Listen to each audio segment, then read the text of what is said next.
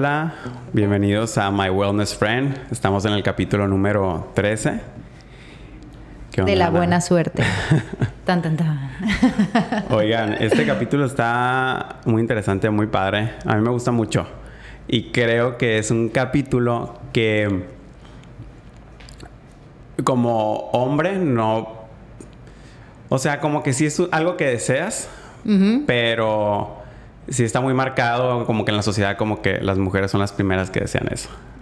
¿Y qué es eso? sí, de hecho, eh, eh, me inspiré también como que en el tema porque, no sé, siento que al verte a ti como papá que traes el franco de arriba para abajo, eh, eres el primer hombre cercano que tengo que, sabes, que estoy viviendo como su paternidad distinta para mí hubiera sido como obviamente más obvio que Dacia trajera al Franco en chinga con ella, ¿sabes? Entonces como que me encanta mucho verlo de cerca de ustedes. Y, y, ahí fue cuando dije, ay, hemos tenido paternidades, y, bueno, mi maternidad y tu paternidad bien distinta y qué padre poderla platicar. Entonces ese es el tema que hoy queremos echar el chisme hoy. El día de hoy, sí, es un tema muy interesante. Oye, ¿cuándo fue directo al grano. ¿Cuándo fue que tú supiste quiero ser mamá? A ver, yo desde chiquita siempre soñé con ser mamá. Eh, de chiquitita. Me encantaba jugar a que yo era la mamá y yo me acuerdo perfecto que me pegaba las muñecas como que les daba pecho. me, me, dormía con ellas y como que fui la, de las primas fui la más grande, fui la hermana mayor, entonces como que siempre tuve esta sentido de como de protección y de querer cuidar y cuidar a mis hermanos cuando estaba chiquita, ¿verdad? Me gustaba mucho jugar a la familia. Em, me encantaba todo el trip de, ser mamá, me fascinaba. Como les platiqué en, en, el capítulo donde hablo de mi historia, crecí rodeada de mi abuelita, mis tías y como que mucha mujer protectora y mucha familia alrededor de mí. Entonces yo me acuerdo estando chiquita que yo decía, como que yo me calculaba la edad de mi mamá, de que a los cuántos años me tuviste mi mamá, mi mamá, no, pues te tuve a los 23, 24. Y yo, ah, perfecto, entonces yo quiero ser mamá a los 24 porque se me hacía padrísima la edad de mi mamá como súper joven y yo chiquita y, y ahí fue cuando yo decía, yo a los 24 voy a ser mamá, yo a los 24 voy a ser mamá. Pero bueno, obviamente crezco, crezco y cuando eh, ya estoy como en, mis 17, que es cuando tengo mi primer novio formal, con el que ya parecía como que ya me iba a quedar para siempre, pero era mi primera vez, y era mi primer todo, entonces como que ahí yo entré en un shock de decir, madres, no, espérate, o sea, no puede ser que ya de aquí siga a casarte y tener hijos. Y ya, ¿sabes? Entonces ahí sí me entró una crisis bien cañón, donde yo dije, yo no quiero, yo no quiero. Entonces sí fueron como que mm, los siguientes años, mi trauma más máximo era, obviamente, no quedar embarazada, ¿no? Ya cuando empieza mi vida sexual, era lo peor que me pudiera pasar era quedar embarazada. No quiero, yo no quiero, yo no me veía con hijos, este, yo quería como desarrollarme profesionalmente un montón, o sea, ya como que a esa edad en donde ya lo ves más cercano, yo sí dije así como, no, me falta un montón. Pues yo ahorita hijos, no, no, no. Y hasta me acuerdo que criticaba a las morras que se quedaban embarazadas. te sale un poquito de sangre, amiga. Sí, así, ouch. Pero me acuerdo perfecto que yo decía de que, inga, pobre morra, qué hueva, no sé qué. Me acuerdo perfecto, porque por lo mismo que las criticaba era porque para mí era, ¿no? Lo peor que te podía pasar. Entonces de muy chiquita sí quería, cuando no quería, pues ya fui mamá. Ok, que ¿Y tú? No, no. Pues fíjate que yo fui muy mi infancia en ese aspecto, o sea, por ejemplo, yo quería tener hermana, porque mis primos tenían hermana, ¿no? Entonces yo le decía a mi mamá mucho que quiero una hermana, quiero una hermana, quiero una hermana. Cuando soy hermana, ¡pum! No congeniamos. O sea, como que teníamos el carácter muy diferente, no nos llevamos bien. Entonces, eh, quieras o no, como que eso creo que siento que fue una parte de, la de, de, medio apagar ese instinto de, pues de estar rodeado de familia, ¿no? Eh, me volví muy solitario. Luego llegó una etapa un poquito ya más grande, creo que fue en la, en la universidad, en la que de repente sí veía conocidos con hijos y todo, y decía, ay, qué fregón tener un hijo y, poderlo llevar a, la playa, eh, poder estar con él, pasar estas, no sé, estas cosas y me acordaba de las cosas que había vivido con mi papá, ¿no? Entonces decía, qué padre, ¿no? Pero siempre pensé, no, no es mi momento, no es mi turno, ahorita no, ¿no? Y por mucho tiempo estuve con eso. O sea, Dacia me llegó a decir de que ya estoy lista, ¿no? Y yo, espérate, yo todavía no. y así nos aventamos buen tiempo. Eh, y creo que fue, creo que fue a raíz del accidente que me cambió un poco la mentalidad en la que ya fue no, no tanto como que yo, yo, yo, sino como que, ok, ya necesito hacer algo más que nada más yo, ¿no? O no sé si el susto de que me pude haber muerto, no sé pero aún cambió algo ahí en el chip.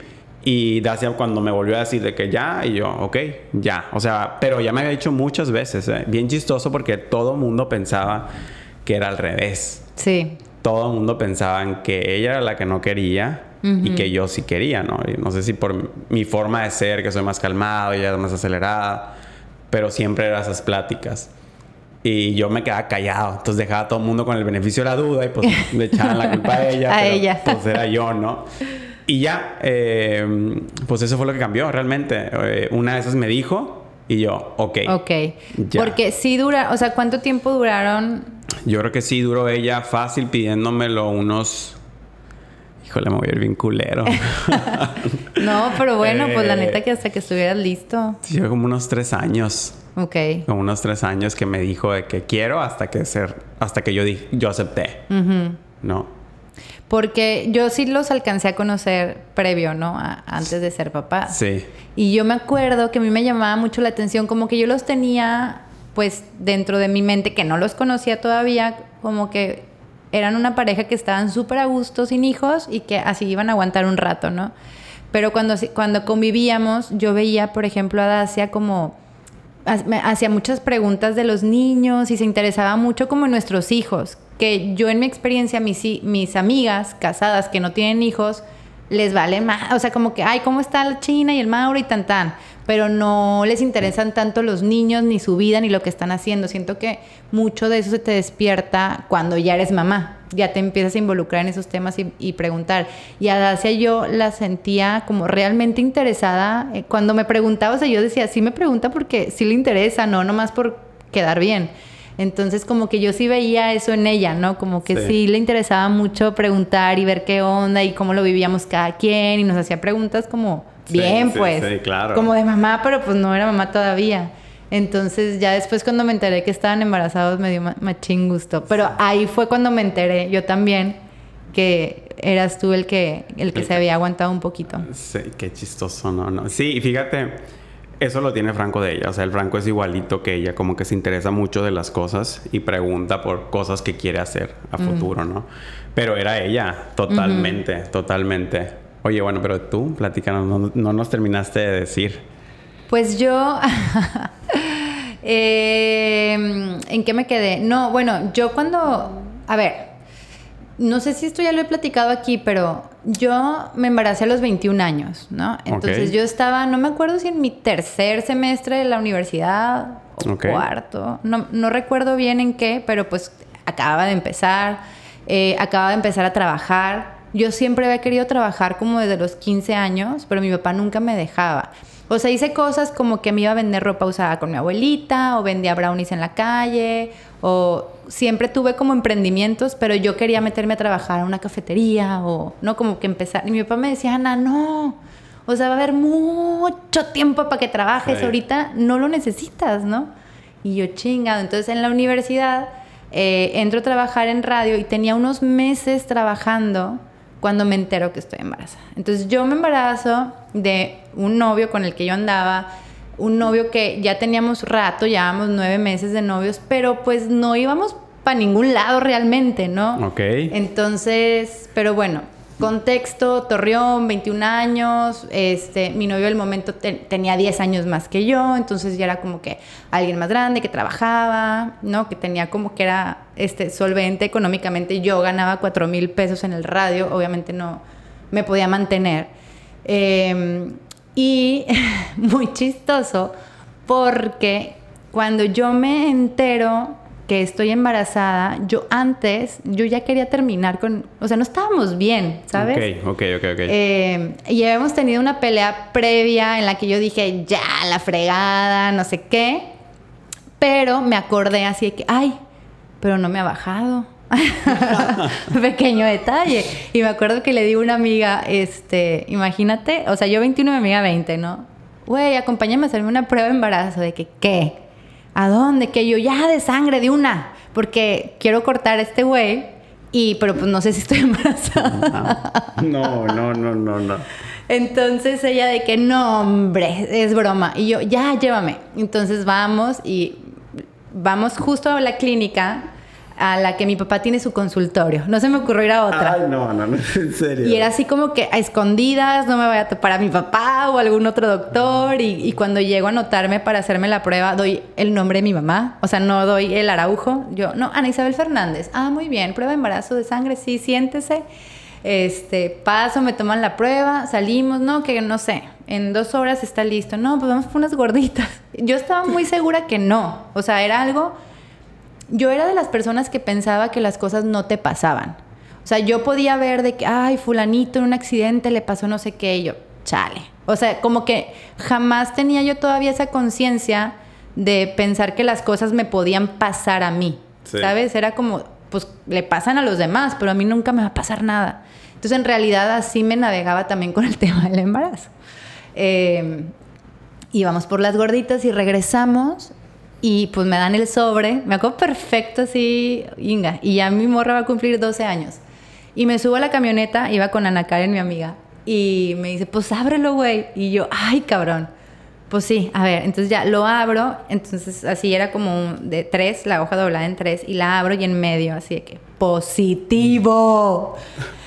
Güey, como como que se me nubló la vista, o sea, como que de eso que sientes, ajá, que, que te entras a un sueño, ¿no? Se me, se me bajó la presión, se me nubló la vista y, y, hice cara no sé de qué, que me dijo mi amiga de que ya, estás bromeando, estás bromeando, y yo, no es broma. Entonces la paso, lo ve y me voltea a ver, me dice, no mames, no mames, no mames, no mames. Y yo, sí, hice positivo, sí, hice positivo, sí, sí, dice, güey, ¿qué hacemos? ¿Qué hacemos? ¿Qué hacemos? Y yo, me acuerdo lo primero que pensé yo, ayer tomé un chingo, güey, y si lo maté, y si lo maté. Ay, no. Me dice, no. a ver, espérate. Entonces ya le hablamos a, la, a, Yo creo que todos tenemos la típica amiga o amigo que todo te resuelve en chinga, ¿no? Entonces, vamos por fulanita. Ella va a saber qué tenemos que hacer. Y vamos por fulanita de mañana, partera, sábado. O sea, todo el mundo estaba desvelado, crudo, ¿sabes? Entonces sale mi amiga Dije, ¿qué pasó? ¿Qué pasó? Súbete a la camioneta. ¿Qué pasó? Y le damos el, la prueba y la lee. ¿De quién es? Y yo, mía. Ay, Ana Isabel, estás mamando. Y yo, ya, güey, ¿qué hacemos? Dale por aquí, dale por acá, vuelta a la derecha, a la izquierda, no sé qué. Bueno, nos llevó con un ginecólogo que ahí nos ve entrar a las tres morritas, ¿no? Y pues, ¿qué pasó? Y ya le digo, y ya saben tus papás. Y yo, no, me acabo de enterar. Y luego, bueno, a ver, acuéstate aquí, pues vamos a checar a ver cómo está. Y yo, pero es que estoy muy preocupada porque ayer tomé mucho, mucho y no sé si está vivo o qué pasó. Y me dice, no, entonces ya como que me hace el, el eco. El eco y me dice, mira, has de tener bien poquito porque no se ve. Pero si ya te salió en la prueba, pues si estás embarazada, nomás espérate un par de semanas, no te preocupes si tomaste, no pasa nada, nomás ya no tomes, no fumes y dile a tus papás. Y yo, fuck ok. Entonces, pues me acuerdo regresar a mi casa, me acuerdo estar destruida, tenía que avisarle al susodicho. ¿no? Claro. Y me acuerdo que le marqué y estábamos enojados, entonces no me quería contestar. entonces me contesta así como que, mande. Y yo, es que te tengo que decir algo, ¿qué quieres? Y yo, estoy embarazada. Ay, bueno, voy llegando a mi juego de fútbol. Deja, ahorita que termine, te busco. Y yo, neta. Esa fue la reacción. Esa fue la reacción. ¿no? Okay. Me dijo, vengo con mi hermano en el coche. Y yo, ok, ok.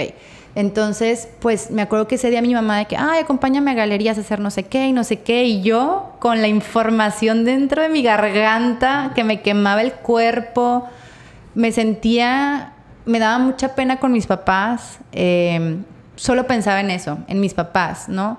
Como qué pena, qué van a pensar de mí, qué van a hacer, qué, qué me van a decir. Eh, Entonces como que ese día estuve ida, me acuerdo, ida, no pude ni comer, ya después eh, me, vi, me vi con, con el susodicho y, y, y él estaba como muy relajado y me dijo, Ana, ya, pues, ¿qué hay que hacer? Pues nos casamos y ya. Y yo como, pues sí, ¿verdad? Pues sí, ¿qué se hace? Y yo, pues, pues te casas, pues te casas. Pues sí, pues sí. Bueno, y así fue. O sea, como que yo vi, crecí en, en, esa sociedad en donde de cierta manera se me educó no directamente, pero sí indirectamente que así era, ¿no? Sí, o sea, tienes un hijo y el siguiente paso. Es casarte. Ajá, entonces eh, así se planeó y bueno, ahí viene como la parte linda de la historia que fue al día siguiente me levanto, ya no podía más yo. Me acuerdo que mi mamá estaba como acomodando ropa en mi closet. Bueno, les decías tus No les dije ese día, que fue el sábado y el domingo. Se me, senté y empecé a llorar y mi mamá me abrazó, me dijo, ¿qué pasa? ¿Qué pasa? ¿Qué pasa? Y ya le dije, mamá, estoy embarazada ay, ay, hija mía, ay, hija mía. y nomás me abrazó, me abrazó y ¿cómo estás? Y yo, no sé, no sé qué sentí. Y luego, ay, tu papá está jugando tenis en el campestre, le tengo que ir a decir. Y ahorita voy a la farmacia, te voy a comprar vitaminas. Y mi mamá como que me empezó a decir, ta, ta, ta. Y yo, de que madre, es que raro está este pedo, qué raro, qué raro. Le voy a decir a tu papá, al campestre, porque no me contesta el celular. Y yo, chingue su madre, ahí viene la buena. Y ya, entonces me acuerdo que mi mamá se va, este, dice que ella, la historia de mi mamá es, llegó al campestre, mi papá estaba jugando tenis y le habla como toda desesperada. Y mi papá, ¿qué, qué pasó? ¿Qué traes? ¿Qué tienes? ¿No? Interrumpió el juego y todo. Es que tienes que ir a la casa ya. ¿Qué pasó? Pues Ana, Ana está embarazada. Y que mi papá, y luego, pues, ¿qué quieres que haga? Pues, pues que vayas, deja, termino de jugar y ahorita voy a la casa, tranquila. Mi mamá, ok, ok. Entonces ya mi mamá se fue al súper y me compró las vitaminas del embarazo y la otra pastilla que tienes que tomar, que no me acuerdo cuál es. Sí, ácido fólico. Ácido fólico. Y así, ¿no? Este. Y bueno, yo esa parte no sabía, ¿no? Que mi papá estaba muy relajado con el tema todavía. Oigo que llega a la cochera mi papá y me bajo a la sala nerviosa, nerviosa, y mis hermanos me ven de que, ¿qué traes, güey? ¿Qué pasó? Y yo es que estoy embarazada. Mis hermanos, ¿qué? y en eso entra mi papá con una sonrisa, José, de oreja a oreja. Me abre los brazos y me dice, hija mía, felicidades. Y yo, ¿sabes? Se me cayó el mundo, o sea, así de que me abrazó y empecé a llorar. Me dijo, mira, esto que te está pasando es lo más bonito de la vida. Este, las decisiones que tú tomes, nosotros te vamos a apoyar, lo que tú quieras hacer, aquí vamos a estar contigo y a esa bebé no le va a faltar absolutamente nada. Así que empieza a disfrutar tu embarazo porque esto que estás a punto de vivir es hermoso. Es hermoso y no lo veas de otra manera. Y yo, güey, no mames. O sea, fue como que se me quitaron las preocupaciones, los miedos, todo. Y en ese momento fue como que dije, no mames, estoy embarazada. Qué chingón. Ajá. Entonces me cambió todo, pues. Ajá. Totalmente. Oye, y, y, te hago esa pregunta nomás porque sé que es bien común cuando estás morro y así. ¿Nunca te cruzó por la mente tener un aborto? Sabes que no. Más tarde mi papá subió conmigo y me dijo, mira, no te hice esta pregunta, pero te la quiero hacer como médico, no más que como papá. Si no lo quieres tener, también es una opción. Y yo hasta como que de cierta manera medio que me ofendí, no sé, porque yo pensaba distinto del tema del aborto en ese momento. Y le dije como, no, papá, ¿cómo me preguntas eso? No, o sea, me voy a hacer responsable de esto, ya está. Ah, no, perfecto, perfecto, perfecto. Me dijo, yo te tenía que preguntar. Le dije, no, te lo agradezco, pero no, no, no. Dijo, ok. Entonces sí, como que en ese momento yo lo, lo vi, lo vi, lo veía así. Lo veías pues, de esa manera. Ajá. Entonces tomé la decisión muy segura. Ay, qué bonito. y qué bonito que tu padre te, te, recibió de esa manera, porque es... Sí. Por ejemplo, a mí, o sea, cuando empezaste a platicar eso del miedo y así, muchas veces yo recuerdo también en alguna etapa de mi vida que te haces un... Un, o sea, no, o sea, horrible en la cabeza de todo lo que malo que puede llegar a suceder. Este, y cuando llega tu papá o, tu mamá o lo que sea y te dicen, no pasa nada, todo lo que te construiste en la cabeza se destruye así. y tú eres feliz otra vez. O sea, ¿cómo nos hacemos estas eh, historias mentales horribles, ¿no? Y realmente, pues no, pero es por eso, porque queremos el apoyo de nuestra gente y pensamos que si no nos apoyan no, no va a ser posible, ¿no? Sí, y sabes que creo que como, como mis papás, mm, a mi papá sobre todo, no lo apoyó tanto su papá. mis papás también se, se casaron porque, bueno, tenían muchos años de novios, se embarazaron de mí y se casaron, ¿no? Pero se casaron ya sabiendo que yo venía. Entonces, eh, sí como que en esa parte él no tuvo tanto el apoyo de su papá como le hubiera gustado. Entonces siento que haber tenido ese background él mismo, ¿sabes? Y vivirlo ahora a través de mí. Claro. Tuvo como... Lo vivió y ahora... Cambió la historia, güey, de su te vida. quiso dar lo que él no pudo tener. Ajá, entonces siento como que rompió patrones, rompió con todo y le dio la vuelta a la historia bien cabrón. Y es un abuelo... Ah, lo máximo. Ya. Sí, sí, sí, sí, sí. No, es lo máximo, es Sí, eh, Pablo y está enamorado, o sea, de que me dice, es que yo hubiera querido ese abuelito para mí, ¿sabes? Como mi papá es, joven, es divertido, mi papá tiene como mucho su, su niño interno muy vivo. Entonces bromista, se involucra mucho con ellos, es súper consentidor. Este, sí, la neta es que tengo... Mis hijos tienen muy mm. buenos abuelos, pues. Sabes que eso sí es súper importante porque yo lo veo con, con, con los abuelos ahorita de Franco y pues tiene gracias, tiene a los cuatro, eh, pero ama incondicionalmente a mi papá. Mm. O sea, si se va a ir mal, no me regañen los otros abuelos, pero es el que más quiere de todos, ¿no? A veces yo creo que está la mamá y está el abuelo y luego estoy yo, de tanto que lo quiere, ¿no? Pero mi papá es el que más juega con él. O sea, juega, Ana, es como un niño. Llega y se tira al piso, agarra los jugos. Porque Franco ahorita tiene dos años, entonces imagínate cómo juega Franco. Es. Y el, carrito, y ahí se va para atrás del. O sea, lo ama. Eh, y es eso, porque cuando era más chiquito, como que a todos los buscaba igual, eh, porque siempre fue muy despierto. O sea, desde el año o antes del año, él ya te reconocía y sabía quién eras y todo. Y a lo mejor no podía decir tu nombre completo, pero te ubicaba perfecto. Entonces siempre nos dábamos cuenta que cuando convivía con alguien un tiempo ya lo buscaba, ¿no? Y al principio, pues mi mamá era mucho porque mi mamá lo cuidaba un montón. Pero pues estaba más chiquito, entonces no es tanto como que ponerte en el piso a jugar con él. Es más como de Atenderlo darle y así. ponerlo aquí, ponerlo acá y él solito ahí sin moverse. Pero en cuanto empezó a moverse, mi papá se volvió esa figura por estar ahí tan presente, ¿no? Sí, pues acá también mi mamá, mi mamá, mi mamá fue mi pilar, ¿no? O sea, mi mamá era la que me acompañaba a las sesiones con el doctor y la que me traía y me decía qué hacer, qué no hacer, cuidado con esto, ahorita no te muevas tanto aquí. Como que ella fue mi guía totalmente. Durante todo el embarazo. Durante todo el embarazo. ¿Quisiste saber? ¿Qué era? Sí, sí, totalmente. Quisimos saber. Este... ¿Querías alguno en específico? Yo quería niño. De hecho, los primeros meses antes de que supieras qué era, yo dije que era niño. Y se llamaba Marcelo. Entonces yo iba a la universidad y, todo el mundo de que, ¿qué onda, Ana? Y el Marcelillo, ¿cómo va? Y yo, no, muy bien. Entonces, Aranza fue Marcelo tres meses. este, porque sí, o sea, recuerden, yo estaba en la universidad. Entonces, yo fui a la escuela panzona y, mi generación me vio crecer, o sea, crecer la panza. Y, que naciera y que lo llevaras a la escuela. Y que naciera y que la llevara a la escuela. Entonces, y luego se llamó Isabela. Y luego salió la película esta de, de los vampiros, ¿cómo se llamaba?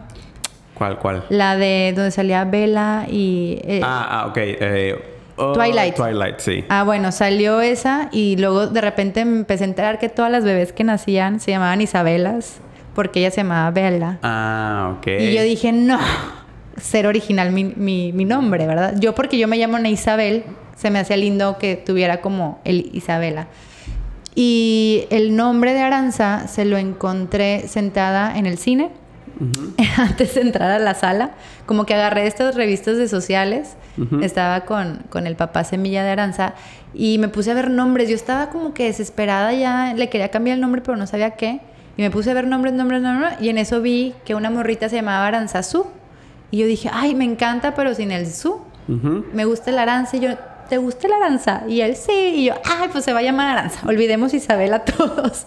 Y como a mi séptimo mes de embarazo le cambié el nombre Aranza. Aranza. Y, con ese nació. Y ya con ese nació. Oye, nosotros batallamos un montón, ¿eh? Creo que. no me quiero acordar, pero creo que hasta el noveno mes lo decidimos o algo ¿En serio? así. o sea, ¿Pero sí. fue varios nombres antes o nunca dieron nombres? Un, bueno, nunca dimos con un nombre que quisiéramos. Bueno, Dacia sí.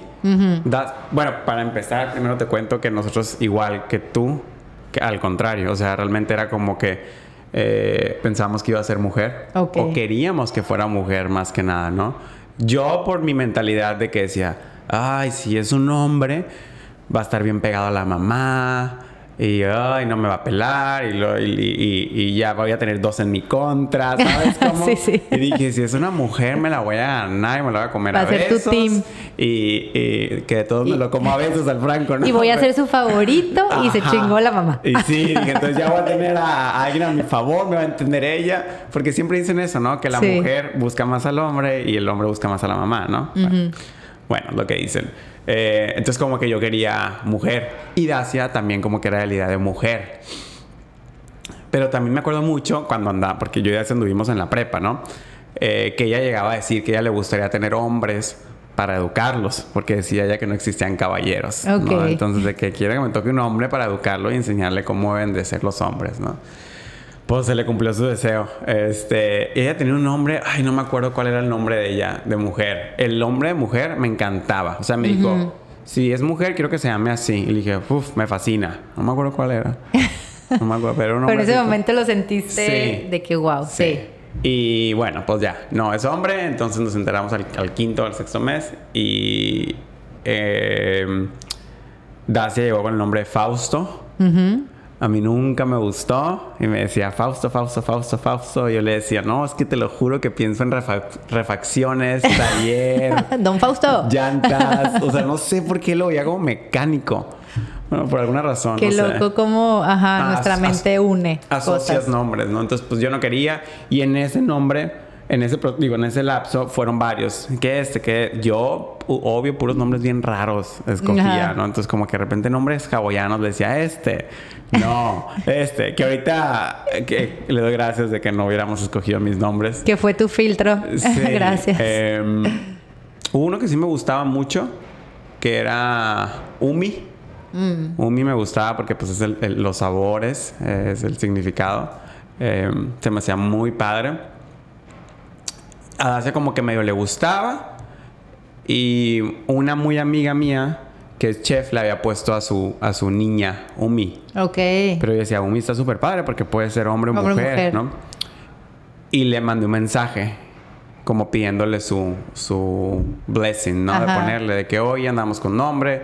Se me- pero ni siquiera me acordé de la niña. Yo no sé cómo dimos con el nombre y dije, qué padre. Y en eso me dijo Dacia, oye, pero la hija de Claudia se llama así. ok. Y yo, ay, sí es cierto, ¿no? Yo con Claudia daba talleres de cocina, así. Entonces ya le, le mandé el mail de que, ay, tengo rato buscando nombre, di con este, me acordé. Dacia me dijo que tu hija se llama así, no me acordaba. Le digo, qué padre, que no sé qué. Y la respuesta fue un feedback negativo. Como, Ok. como que no quiero que se lo pongas. Ok. Y yo sentí feo, porque dije, ay, dije, qué feo que vayan a hacer de un comentario Ajá. negativo. Entonces ya no lo quise poner. Claro. Pero sí, sí Le quitó como todo lo le lindo quitó que, todo que lo tenía. lindo que tenía el nombre, se lo quitó. Entonces dije, no.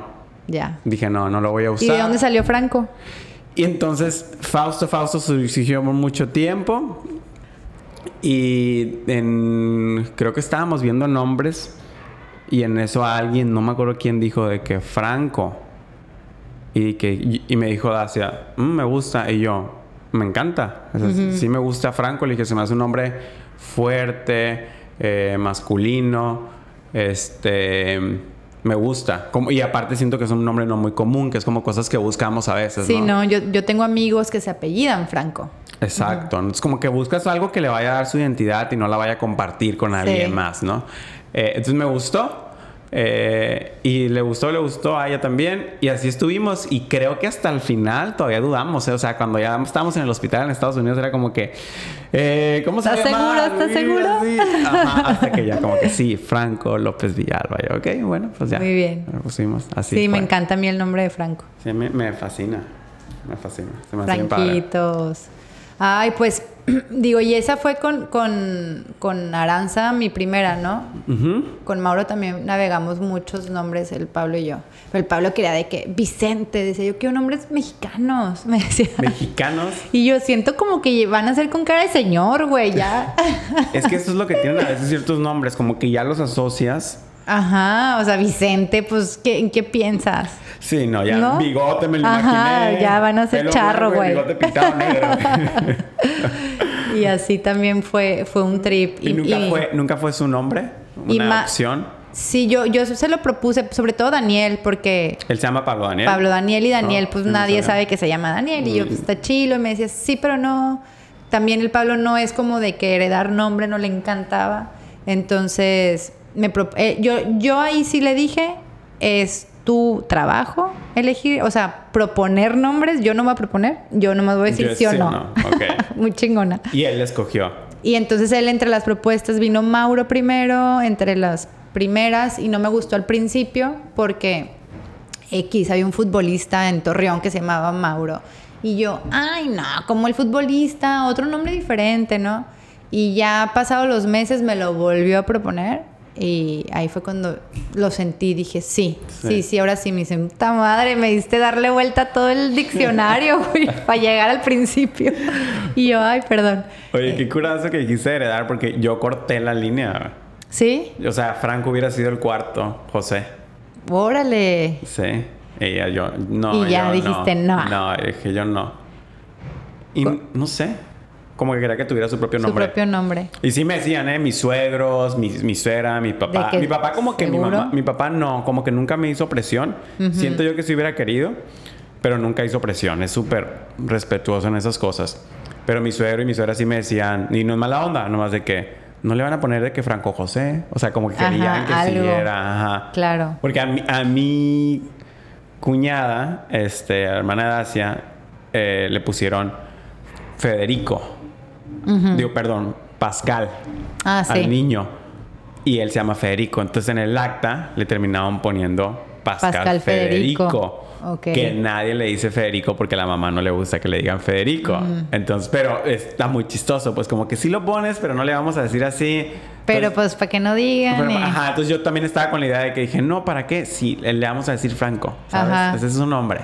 Sí, punto. Sí. Fíjate que con mi familia también, mi bisabuelo, mi abuelo, mi papá y mi hermano son Luis Araujo, Luis Araujo, Luis Araujo, Luis Araujo. Ay, qué curado. Sí, y mi hermano ahorita no quiere tener hijos, pero no sé, no creo que le pusiera Luis Araujo. No, ¿verdad? No, ya las nuevas vienen ya más como que darle la distintas. identidad. Oye, y José, y qué importante, digo, no sé, para mí, qué importante ha sido el acompañamiento de mis papás en toda mi maternidad. Em, por ejemplo, a mí, pues obviamente cuando nace Aranza, yo justo cumplo los 22 años y a las dos semanas nace Aranza. Entonces, em, yo no yo en ese momento fue donde me empecé a interesar mucho en el tema de, de- los bebés, ¿no? Antes no tenía ni idea de nada, o sea, neta de nada.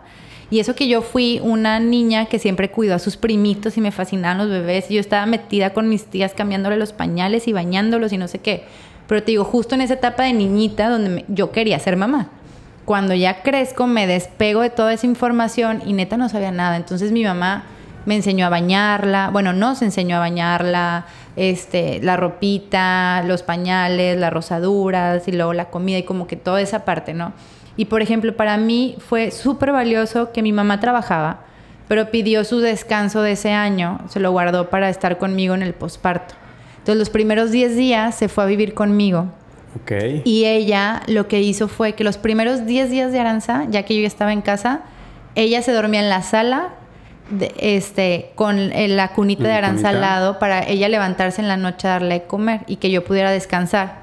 Entonces, esos 10 días como en el que mi mamá hizo colecho con Aranza, hicieron un clic tan impresionante. O sea, tú ves a Aranza y a mi mamá y, y es como si fuera también su hija, ¿no? Hubo ya después una separación y hubo todo un proceso que tuvieron que llevar las dos cuando yo me voy a vivir a, México.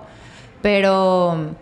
eh, y se reajustó como otra vez todo en, en la escala familiar, ¿no? Porque sí hubo una etapa que yo creo que a lo mejor mu- mujeres que fueron mamás jóvenes como yo, medio de confusión, en donde tu mamá todavía tiene mucha carga sobre ti, hija, y le cedes un poco la responsabilidad de tu, de tu hijo y no sabes, o sea, no sé, cómo yo no viví con mis papás al principio, yo vivía con el papá Semilla de Aranza el primer año y luego ya me regresé a vivir a casa de mis papás. Entonces como que ese primer año pues yo me la yo la cuidaba y yo iba y venía y me la cuidaba su otra abuelita, este, y luego en las tardes iba mi abuelita a cuidármela para que yo me durmiera, porque pues yo andaba entre que iba a la universidad, trabajaba y tenía aranza, entonces ahí entre todo el mundo me, hacía como el paro de cuidármela, amigas o así, ¿no?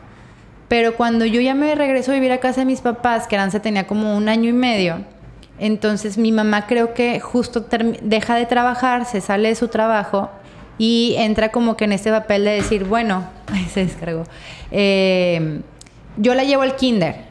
Este, y luego, si Aranza tenía clase abierta, pues yo no podía quedarme con ella. Entonces mi mamá iba a su clase abierta. Pero si Aranza tenía natación, yo no podía ir con ella. Entonces mi mamá iba a su natación, ¿sabes? Entonces como que toda la mañana y todas sus actividades, mi mamá le daba de comer, le preparaba el lunch, como toda esa parte porque yo estaba en la universidad y trabajando y yo nomás llegaba ya en las tardes después de trabajar, literal, a jugar con ella, a darle de cenar, bañarla y dormirla.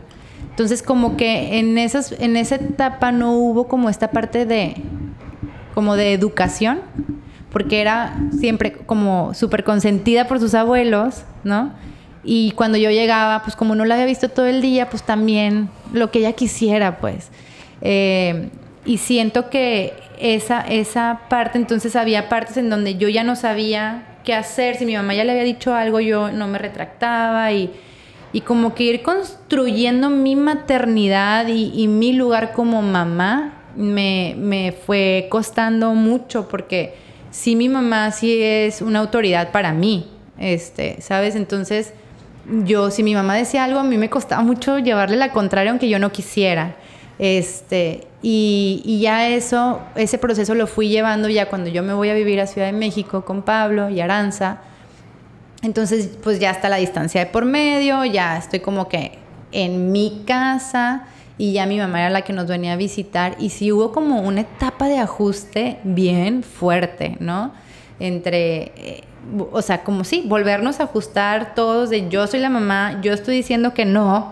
O sea, sí sentías como que en algún momento llegó a sentir como que ¿Dónde está mi Sabes que Aranza lo que sentía era como que de repente ella podía hacer lo que quisiera y de repente ya había reglas. No, era como, no, o sea, y sí siento que yo, obviamente, si vienes de no poner reglas a poner reglas, pues te vas del péndulo de un lado al otro, ¿no? Entonces me volví súper exigente. Eh, y en ese volverme súper exigente, mi mamá me decía, es que estás exagerando. Y, y, yo como que entre querer agarrar mi lugar y de que no estoy exagerando y háganme caso a mí. Y si yo dije que no chocolates, no chocolates y así era. Sí, no te daban tu lugar cuando tú querías tomarlo. Y que ahora entiendo mucho cómo cuando te navegas un extremo te vas al otro antes de encontrar el centro, ¿no? Y eventualmente encontré mi centro en donde yo ya no era ni exagerada en mi manera de educar, ni exagerada con mis papás, de exigirles cosas. Eh, pero sí fue, me acuerdo, pues no sé, un año o algo así que dije, ¡fuah! Qué, qué trip! Pues qué fuerte ha sido esto.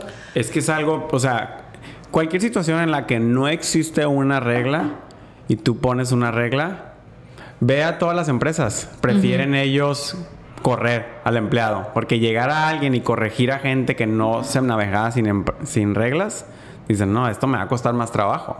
Sí. Entonces ya me imagino una situación, llegar con tu hija y de que, a ver, ahora sí va a ser de esta manera. Ahora va a ser así. Y, y sí es bien difícil también lo que comentaste, o sea, digo, yo lo veo mucho en el aspecto de que cuando estoy con Franco, eh, a veces me cuesta mucho hacerle entender eh, a mis papás o a mis suegros o a quien sea que esté ahí que cuando yo digo una decisión de que no, de que es no, y no es... Y a veces podemos parecer de exagerados, pero es porque ellos no están todo el día con, los niños. Entonces no saben hasta dónde es el límite que llega tu niño y que tú ya le puedes decir, ¿sabes qué? Hasta aquí, ¿no? Yo donde lo veo es que, por ejemplo, él no le ponemos tele, ¿no? Eh, no ve tele. Sí la ve, obvio, pero no es algo que hay niños que es su rutina, ¿no? Todos los días ven tele, o mínimo tanto. Franco dura días, semanas sin ver la tele, ¿no? Entonces de repente, si un día en la mañana se levanta y quiero, quiero, quiero, y ok, te voy a poner de que un ratito, y lo ve, y en la tarde llega el abuelo y le quiere poner, o la abuela, o la tía, o la prima, o quien sea, y yo digo no, como que me voltean a ver a veces, siento yo como diciendo de que, qué sangrón, o, o, qué ridículo, nomás son 5 o 10 minutos, pero pues para mí no es eso, porque ya lo, ya lo vio, ¿sabes? Entonces son repetir patrones que después se vuelven en hábitos y no es algo padre para un niño, ¿no? Pero sí es bien difícil navegar tu voz cuando tienes a tus papás, a tu mamá, a todo mundo. A nosotros nos ayudaron un montón, un montón, un montón, un montón. Yo les agradezco infinito que hayan estado ahí para apoyarnos. Pero también tienes que pensar que nuestra situación fue bien diferente porque Franco es un niño pandemia. Entonces desde ahí ya nos cambiaron toda la jugada. Em, que también agradezco, creo que mucho del feedback que he recibido es que está mejor que hubiera nacido en pandemia que no. Un ejemplo, ¿no? Digo, lo único eh, difícil yo creo que se me pudo haber hecho a mí es que, o no difícil, pero como que triste de la historia, fue que cuando Franco nació no lo pudieron conocer luego luego. Porque nació en un hospital y en ese momento las, las como que las normas estaban muy restringidas, entonces nada más era la, la, mamá y, y, su pareja. Sí. Entonces no podía entrar nadie. Entonces nace Franco, mis, mis suegros eh, se van a dormir al, al, hospital porque nosotros nos fuimos en la noche. Entonces de que no, pues ya van a ser. Ellos afuera. Ellos se fueron, ajá, de que ok, no, pues nos vamos en unas horas. No sé, nosotros nos fuimos como a las 7 de la tarde, 8 y ya, ya van a ser, ya van a ser, se van, ahí se quedan en la noche, duermen ahí, o sea, yo salí en la noche, creo, no sé si a darles una almohada o algo, y o a saludarlos, y de que no, ahí va la Dacia, y se siente, pues ahorita va bien, que no sé qué, y luego al rato salgo, ¿y cómo va? Ya, ya te quiere matar, y yo, sí, ya me quiere matar, falta poquito entonces, ¿no? Así de que todo el proceso ya me lo están diciendo ellos. Y y nace Franco, eh, el parto de Dacia se alarga mucho, fueron casi 37 horas. Entonces al final le dio temperatura a Dacia. Y eso no es recomendable para el bebé, ¿no? Eh, entonces cuando nace Franco, nació súper bien con todos sus signos vitales, pero hay un marcador que era, no sé, te voy a decir que era de 1 a 9 eh, y Franco lo tenía en 99, o sea, que es súper alto, un factor de inflamación. Ok. Entonces de que vamos a ver cómo reaccionan en el día de mañana y pues bajó muy lento. Entonces, ¿sabes qué? Le vamos a dar medicamento, eh, lo tenemos que internar.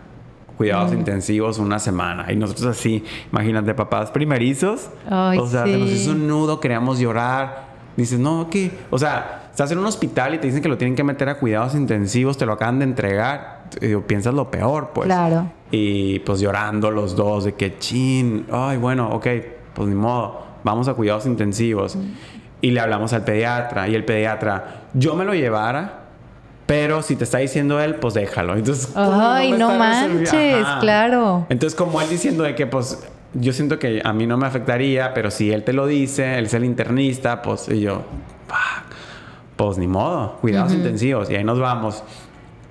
Nos dan un cuartito, porque como es la pandemia, normalmente los hospitales tienen una opción que se llama hotel, eh, allá en Estados Unidos, donde tú pagas eh, por noche. Entonces, uh cuenta, si tu niño se tiene que quedar en cuidados intensivos, te dan otro cuarto del, del, hospital y ya nomás pagas por noche las noches que estés ahí. Entonces, tu esposa que acaba de, parir, pues se puede quedar ahí y tú puedes dormir en el sofá cama al lado de ella, ¿no? Ella en su cama, ¿no? Entonces, como está el COVID, pues corrían a todo mundo, no se podía quedar nadie. Entonces, nos dicen, ¿saben qué? pues no tenemos la función de hotel. No se pueden quedar en el hospital. Lo que podemos hacer es darle un cuarto más grande a Franco. Pero imagínate, ¿qué tan grande puede ser un cuarto para un recién nacido, no? Entonces es como el tamaño de esta oficina, ¿no? Entonces era, era un espacio en donde cabía perfecto su cunero, eh, un poquito más grande a los lados. Había un sofá cama, no, un, sofá reclinable. No era sofá cama, era un sofá reclinable. Eh, o sea, como un reposet y un sofá que no cabías, o sea, ni hecho bola yo. Entonces, Da se dormía en él, imagínate, acaba de tener un bebé, Ay, 37 sí, horas de parto, chiquita. sin tener, o sea, este, sin poder dormir acostada a gusto en una cama. Y yo dormía en el piso, pero yo qué pues, o sea, Ajá. ella era la que, la que estaba sufriendo. Entonces, y pues le estaba dando pecho. Entonces, eh, esa semana nos la vivimos. Yo creo que no sabíamos ni cuándo era noche ni de día hasta que salíamos del hospital. O sea, habrá que dale a comer, ok, pum. Y, y cómo va los signos? Sí, va bajando la inflamación. Ok, va bien.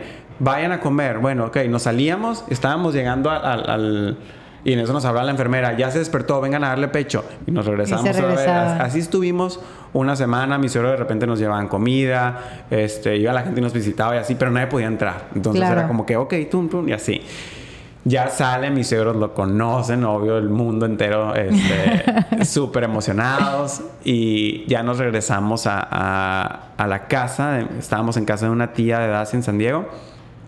Nos quedamos ahí unos días en lo que nos daban los papeles porque estábamos esperando lo, del, lo del seguro social, todo eso, ¿no? Ya, creo que nos quedamos tres, dos semanas con ellos. Y ya nos regresamos a Mazatlán, llegamos, pero seguía la pandemia todo lo que daba. O sea, Sí, sí, pandemia. ustedes tuvieron que estar encerrados. Entonces llegamos, tres. pues traemos un recién nacido que nos acaba de pasar esa experiencia, que por más que el doctor nos dijo, oigan, de que su hijo va a tener una vida normal, o sea, no se preocupen. Tú llegas todavía con el chip cambiado de que tuvo algo, Algo. algo le pasó recién nacido, ¿no? Entonces, este, pues ahí andamos súper asustados, llegamos y de que literal nadie lo conoció hasta los meses. Obvio mis papás sí, pero fuera de ahí nadie. O sea, tías, tíos, primos y nosotros de que está COVID, espérense, espérense. Sí, pues no sabíamos nada del tema. Nos dio COVID a nosotros en esos meses eh, se- encerrados. Eh, a Franco no le dio. Yo creo que le ayudó a que Dacia seguía dando lactancia. Entonces yo creo que le, le pasó anticuerpos o no sé algo. Pero Franco nunca se enfermó. Eh, y ya, pero durante ese proceso mis suegros nos apoyaron y mis papás nos apoyaron un montón. O sea, Sí, qué bendecidos somos de tener a nuestros papás sí, que estén Ahí. que estén ahí. O sea, para lo que sea. sí, todo, todo, todo, todo. Ay, todo, sí, todo. gracias, papás. Los Sí. amo. Y ahorita están con mis hijos desde hace tres semanas. Oye, y, mi- y ahorita Franco está con mi papá y mi mamá también. Sí, y ya no me importa si desayunan Oreos y comen Choco Crispies y cenan hamburguesa. ya me vale madre. Oye, no, y son, mis son mis niñeros oficiales, fíjate, nomás. No más en la noche como que ya estamos teniendo un poquito de conciencia y, y- y consiguiendo niñeras, pero Ajá. normalmente eran de que, papá, hasta voy ir al cine y mi papá se queda con él contento. Sí, no, mi mamá también cuando vivíamos en México era mamá. Queremos ir el Pablo y yo a Las Vegas. Ah, yo, mi mamá iba a México, se quedaba. Sí, no, no, no, la verdad es que. Y, y creo que también lo dije en mi primer capítulo. Luego uno piensa, se acostumbra y piensa que pues así es, los papás te ayudan siempre y no sé qué. Y me voy relacionando con mamás que sus mamás no les ayudan, que su y porque pues sus mamás tienen su vida, viven lejos, no pueden, trabajan, ¿no? Por diferentes circunstancias, o no quieren. Y, y es cuando yo entonces volteo a ver y digo, ay, güey, o sea, sí tengo unos super papás bien cabrón, ¿no? Y, y se lo reconozco mucho, mucho porque nunca me han dicho que no. No. a Algo. Y es que ese es Y el me han caso. apoyado en todo. Cuando vives en este tipo de familia se vuelve normal. Y piensas que es normal. Y, y pues vamos a lo mismo del capítulo anterior con el, con el Jorge. Que dejamos de valorar las cosas. Las cosas. Porque las tenemos.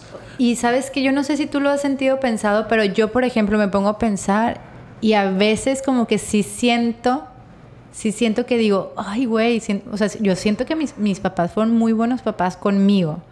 Eh, y a veces siento que yo me quedo un poco corta, ¿sabes? Como que digo de que yo tuve muy buena mamá y, y cómo le hizo. Yo, yo a veces no me siento tan buena mamá como mi mamá.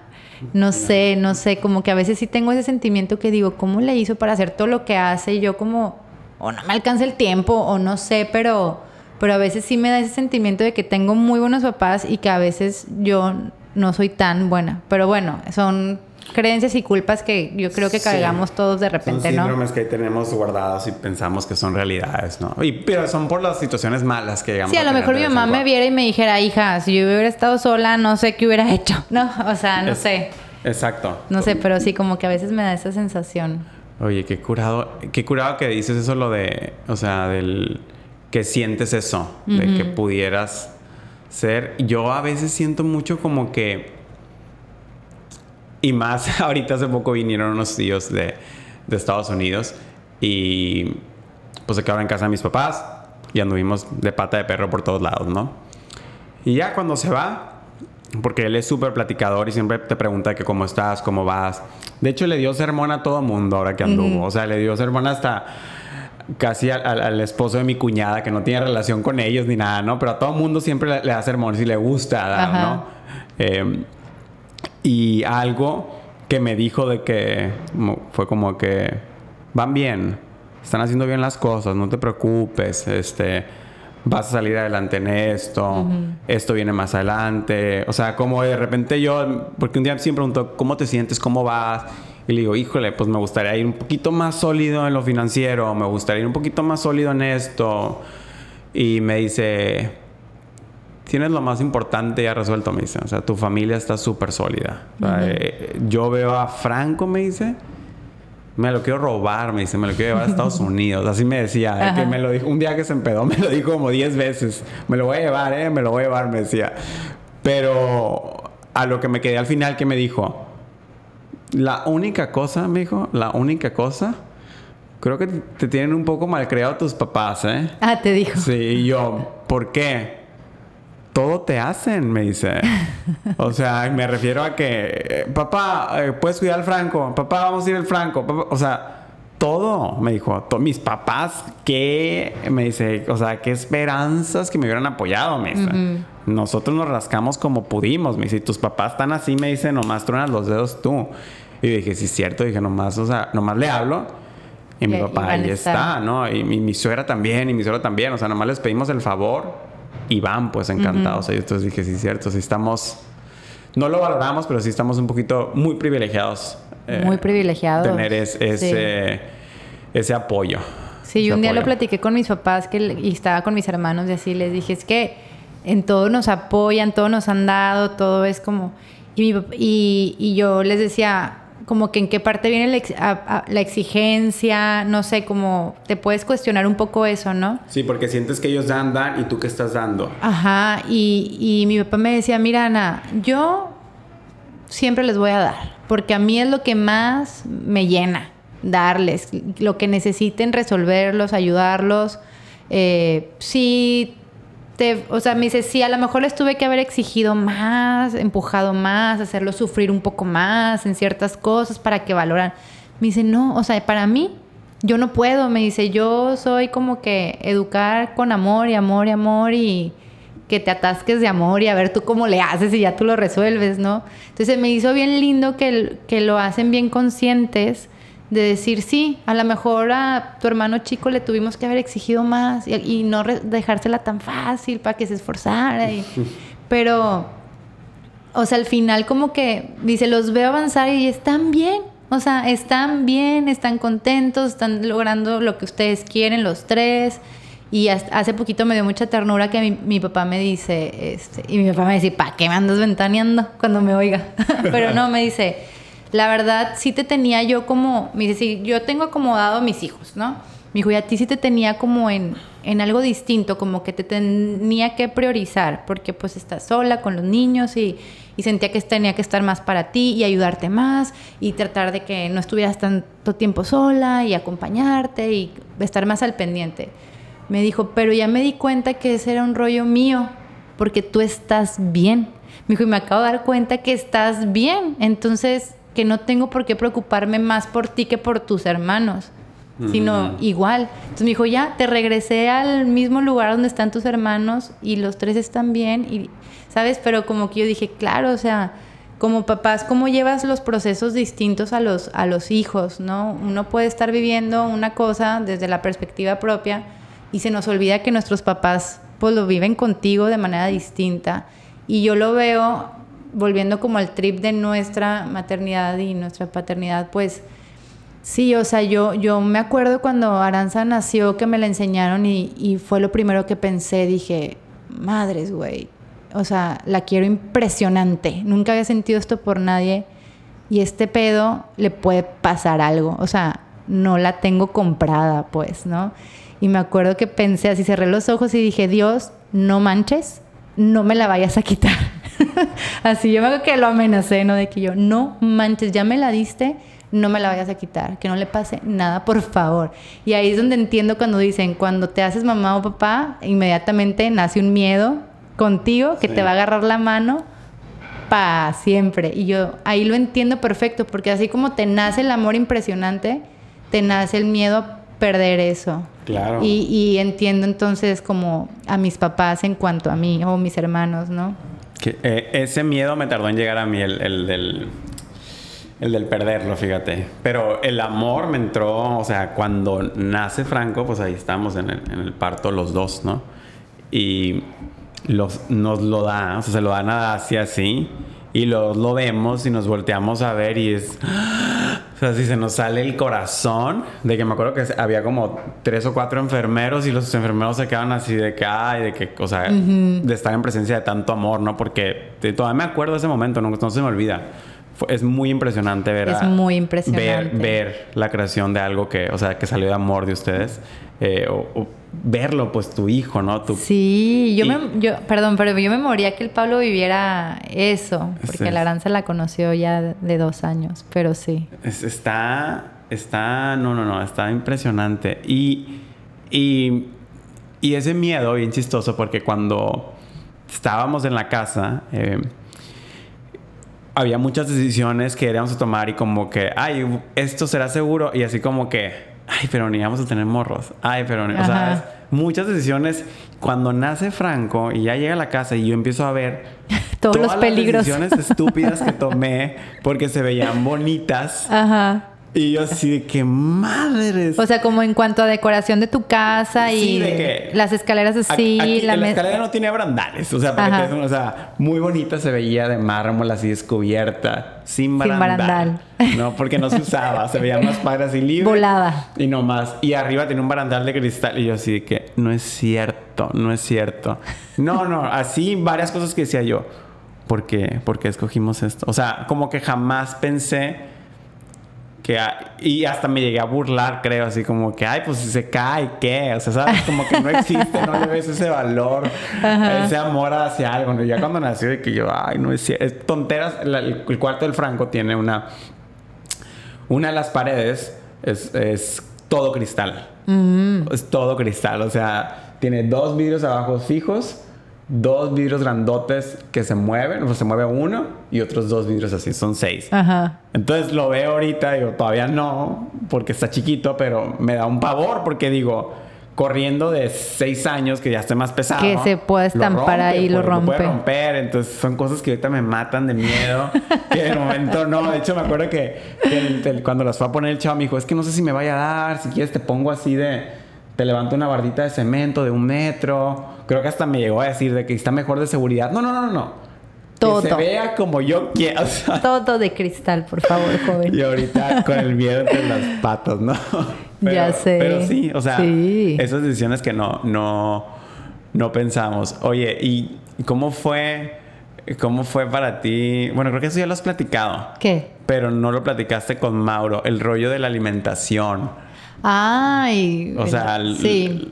hiciste el, el, el BLW. No existía. No existía. Bueno, yo no, no existía esa información en mí, va. ¿no? Con el Mauro. Estamos hablando de hace ocho años. Sí. Entonces, em, no existía. A ver, yo con el Mauro, pues era cuando justo yo estaba estudiando lo de health coach. Entonces, como que sí me tocó ser súper estricta y que comiera súper bien sus alimentos, cómo se tenían que ir introduciendo y todo eso. Como que con el Mauro sí fui más eh, consciente en la manera de alimentarlo desde muy chiquito. Tanto así que, por ejemplo, yo al Mauro, no sé, si no se quiere comer las verduras, se las catafixio por un jugo verde y él feliz de la vida me dice que sí. La china se vomita si le pongo un jugo verde enfrente. ¿Y se, toma, Este- ¿Y se come las verduras o no? Prefiere las verduras, sí. Este, el Mauro es fan del matcha y la gente que ha probado el té verde matcha sabe que es un sabor Fuerte. fuerte. Este, y a él le fascina. O sea, el Mauro como que su paladar es muy distinto al, al de la Aranza por lo mismo, ¿no? Porque la Aranza creció con Choco Crispies y Oreos, este, y el Mauro no. Ya ahorita es súper mañoso para comer, eso sí, te lo digo. Lo bueno, o sea, se acaba. Sí. Se acaba y empiezan a comer lo, lo que quieran. Pero sí, en cuanto chiquito, sí, este, me tocó justo estar yo estudiando eso, entonces Y te tocó en la etapa. sí, como, comió muy bien. Te tocó en la etapa en la que. mm, Ya ves que había un momento en el que decían primero, no le des esto antes del año.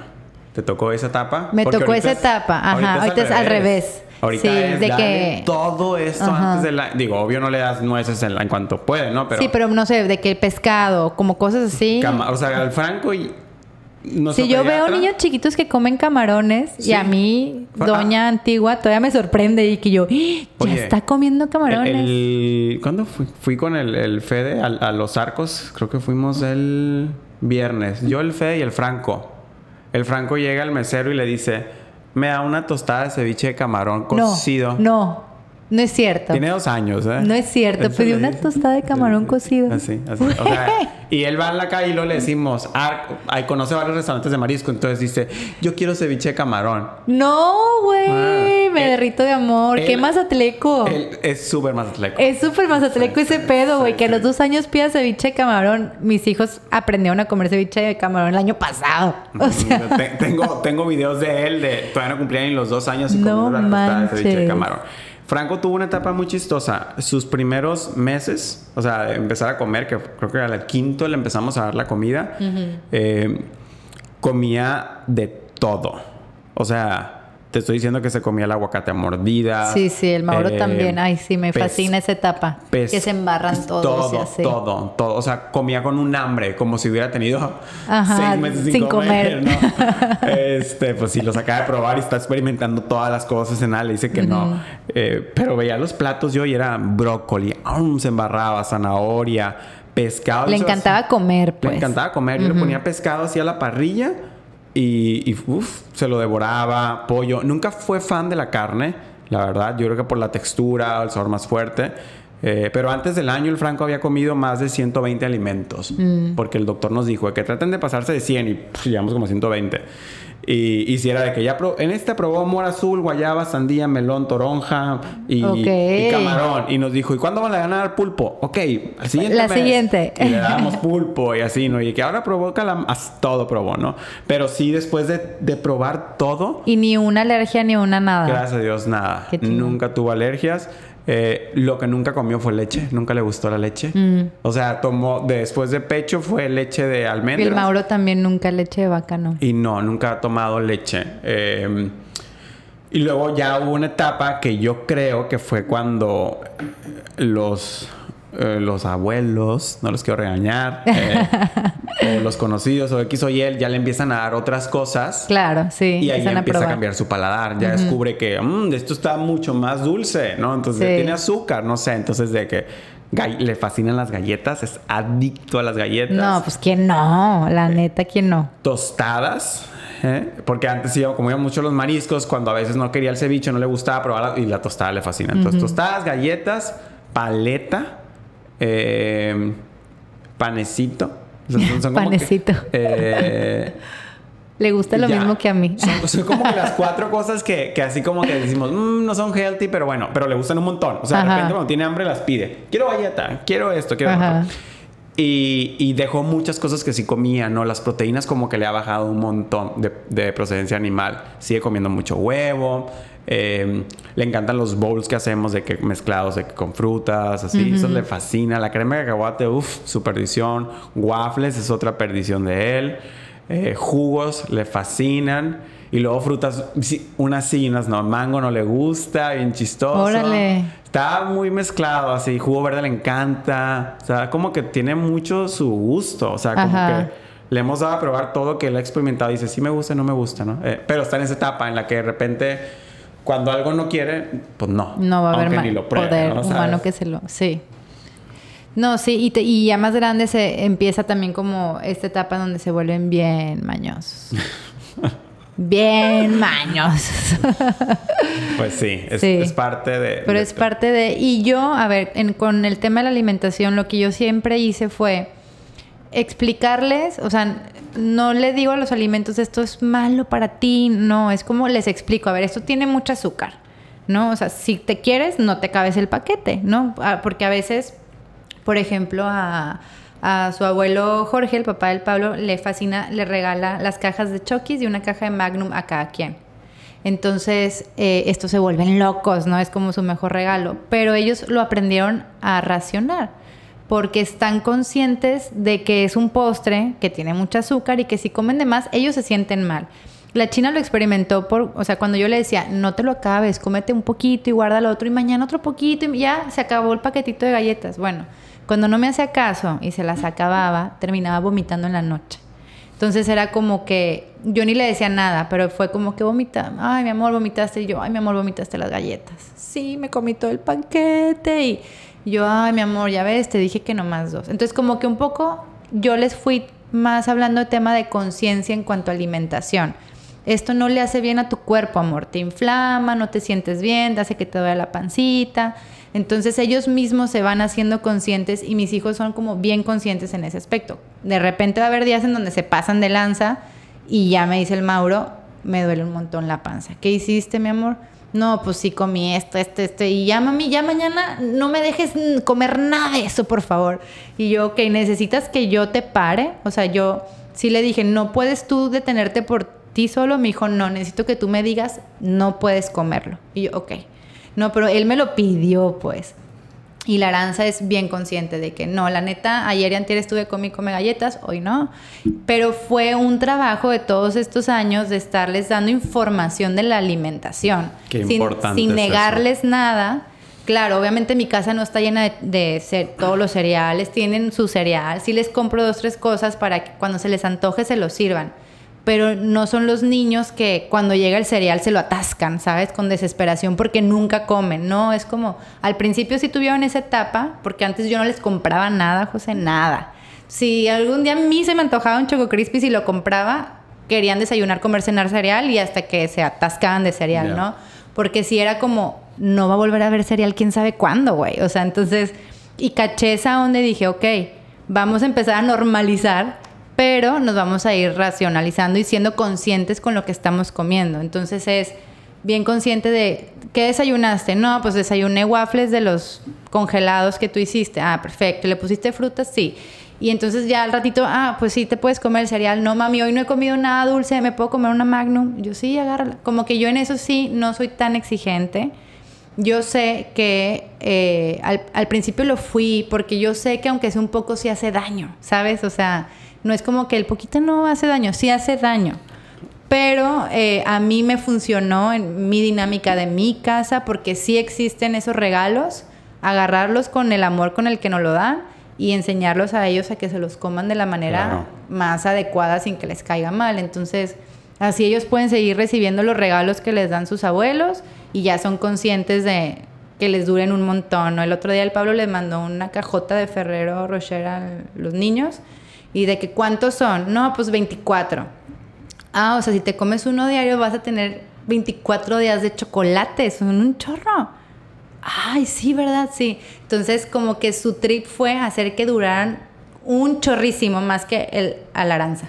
Mm, Entonces era de que hoy me voy a aguantar las ganas de chocolate porque si hoy no como voy a tener 25 días de chocolate. Entonces, eh, ya sabes, ya no fue el uno tras otro tras otro, sino ya era como se los vendí distinto, pues. Oye, te voy a interrumpir para contar una, anécdota muy chistosa. Dale, dale. Cuando teníamos como... Ay, me quiero acordar si yo tenía como 13 años mi hermana tenía como 7, algo así, porque le llevo 6 años a mi hermana. Eh, no me acuerdo si mi mamá o quién nos regaló una caja de eh, chocolate Kinder. Entonces ya es que son unas barritas, ¿no? Ah, sí. De Uf, cuales, ¿no? Me fascina. Entonces la cajita traía seis, ¿no? Entonces eran tres y tres. Y ya las metimos en el refri y todo. Entonces llego, no me acuerdo si, o sea, nos regalaron y en ese momento yo no agarré, ¿no? Y al día siguiente voy, abro el refri y dije, ah, voy a agarrar una. Y la agarro y en eso mi hermana me la quita y me dice, espérate, ya no tienes. Y yo, pero si no me he comido ninguno, le dije, a ver cuántos hay. Y lo abro y había tres. Y le digo, no, pero si hay tres, ¿no? Entonces mi hermana chiquita, seis años o cinco años, no me acuerdo cuánto. Y me dice, sí, pero yo me comí los tuyos. Esos son los ah. míos. O sea, ve la lógica. Me dijo, los de arriba eran los tuyos. Y yo ya me, los, comí. Estos son los míos. No. No, fui muerto de la risa a contarle a mi mamá. Mi mamá se estaba muriendo de la risa hasta fecha que nos acordamos de esa Ay, anécdota. no, qué buena anécdota. Eso sí salió más ganona. Salió bien listilla. Oye, pero no, retomando Ay, no. lo otro, qué padre. Y se me hace que, que yo creo que todos nos, nos relacionamos en algo de eso. Cuando hay algo que no lo tienes en tu vida, te quieres atascar casi siempre, ¿no? Es como el... Es como el alcohol, ¿no? Eh, por ejemplo, ve los gringos, los americanos, que normalmente vienen aquí, vienen a los 21 años y los ves estos pedotes, ahogados. ¿Por qué? Porque no los dejaron tomar. Y ves a los europeos que pueden tomar desde los 16 años, y es algo más normal, pues no se atascan, ¿no? Porque ya, está en la sociedad, lo probaron, pero el que no va, ah, se quiere tomar el- todo el vino en una noche, ¿no? A mí creo que me pasó algo así también, porque mis papás no eran tanto de tener cochinadas. Entonces yo sí quería comer cochinadas cuando salía, ¿no? Galletas, esas cosas. Digo, gracias. Siempre hice mucho deporte, eso me ayudó a que siempre estar delgado, pero aunque estaba delgado, pues así, cara hinchada, ¿no? Papá, por cochinadas que comía, ¿no? Eh, y creo que sí es algo que, que he- hemos aprendido a hacer un poco más nosotros también con Franco, como de que, ok, a ver, sí, pruébalo. Ya. Ahorita es un poquito hacerle que haga conciencia porque está muy chiquito, ¿no? No, está muy chiquito. Yo te digo, yo lo hago ahorita porque ya Sí. están en una edad en donde ellos deciden qué van a comer. Y sabes que es algo bien, bien. A Franco tú le das de comer, él no se sirve un plato No, de él nada. no sabe qué le pasó. Y o no sea, sa- se siente mal, no sabe qué le Ajá, pasó, pues. ¿no? entonces es como ya para una edad más, pero sí es el trabajo desde chiquitos Sí, de educarlos en tanto a la alimentación que a, a nadie nos lo dieron. Mira, es algo, o sea, todas las enfermedades. Y tienes mejor relación con la comida, eres consciente de qué te estás llevando la boca y cómo se siente tu cuerpo cuando te lo estás comiendo. Yo hasta muy grande pude entender muchas relaciones que yo tenía con la comida. Pero te estoy dando ya los 26 años, 27 años, pude empezar a relacionar. O sea, imagínate 27 años en este mundo y no saber qué te cae bien y qué no, y qué no te cae bien. Así como yo, te, te puedo asegurar que hay un montón de gente que no entiende. Sí, ¿Por qué no, me enfermé? ¿Por qué me cayó pesado esto? ¿Por- Y, y no, y o sea, hasta muy grande entendí de que, a ver, ok, esto hasta esta cantidad puedo comer, esto siempre me va a caer mal, esto. Pero como que es algo que no nos educaron. Yo creo que tiene mucho que ver que nuestros papás y nuestros abuelos, eh, por, el, por el tipo de civilización que les tocó vivir a ellos, ellos tenían a la mano más cosas frescas, ¿no? Entonces era más difícil para ellos atascarse, ¿no? O sea, tus papás no iban a la tienda a comprar sabritas, pues. Sí, Ni, no. co- ni compraban chokis, ni compraban chocolates, ¿no? Pues ¿qué había? Había a lo mejor los tacos, las tortas, ¿sabes? Eran cosas más naturales, más caseras que no se te hacían, te, te llenabas antes de que te pasara algo. Y a nosotros no, tan atascadas de sodio, de azúcar, y te puedes comer cinco paquetes y de repente te comiste 3000 calorías en una sentada, ¿no? Sí. Entonces yo creo que esa fue la desventaja que tuvimos nosotros y la desventaja que tuvieron nuestros papás, que él a ellos no vivirlo y realmente tener una desinformación, porque ellos tuvieron una desinformación alimenticia, les tocó la industria alimenticia y les tocó vivir la información que les daban a ellos, que años después nos enteramos que pues no, no es real la manera en la que nos vendían y todo. Entonces, a raíz de eso, nuestra generación viene con un montón de enfermedades crónico-degenerativas que se causan en la alimentación, ¿no? Alimentación. Pero bueno, ya nos tocó vivirlas, ahora nuestra chamba es con nuestros recursos y nuestro conocimiento poder ayudar a la siguiente generación para que no sufra lo que nosotros sufrimos. Exacto. Sí, tenemos esa oportunidad también con, con nuestros hijos. Pero sí, bueno, en el trip de la alimentación ha, ha sido así. No soy, yo creo, un gran ejemplo a seguir, ¿no? Para las madres o padres exigentes. este, pero bueno, al final es como que lo que me ha tocado a mí de la manera en que ha sido cómodo en, en mi casa. Sí. Entonces, tienen la fortuna de que yo hago postres saludables y que siempre está retacada nuestra casa de eso. Entonces, como que en, en ese aspecto se les limpió mucho el paladar a mis hijos en cuanto al azúcar, ¿no? Ya van a las fiestas y no se comen el pastel porque le dan una cucharada y es de que "Ah, está bien dulce, mamá. Están acostumbrados a, los, a lo que yo les hago, Claro. que la, lo- la mayoría es libre de, pues de azúcar. Por ejemplo, tenemos, yo siempre en las tardes hago té. Este, infusiones, pero nadie le pone azúcar, ¿no? Entonces a mis hijos les da risa cuando les ofrecen a sus amiguitos de que se vomitan, de que les están dando agua pintada, ¿no? Claro. Y no sabe nada y luego, este, pues no le tienes que echar nada, sabe, Ah, a sabe. hierbabuena o sabe a menta. Y los amiguitos de que guácala, ¿no? ¿Sabes? Y a ellos les da risa o los retan de que prueba de mi jugo verde. Y se creen muy chingones, pues, porque ellos Sí. están tomando jugo verde. Es como que no sé, eso se me hace muy chilo. No toman refresco. Entonces, eh, cuando les tocan las piñatas, es como que, mamá, la mamá de Fulanito lo dejó tomar refresco. Y para ellos, así como casi, casi no lo quiere, no lo cuida. Le está dando refresco, mamá. Así, ¿no? Entonces. Sí. Eh, sí, sí tienen una, una mentalidad distinta en cuanto a alimentación. La China fue vegetariana muchísimos años, eh, por, por solita, eh, solita, solita, porque no le gustan las proteínas animales. Y, y así, pues, sí, pues podrían ser distintos para la mayoría de la gente, pero dentro de, no sé, de mi círculo son bastante normales, pues. Yo creo que, o sea, si, un- si pudiera dar algún tipo, y no consejo, pero es más bien como que qué me ha servido a mí, ¿no?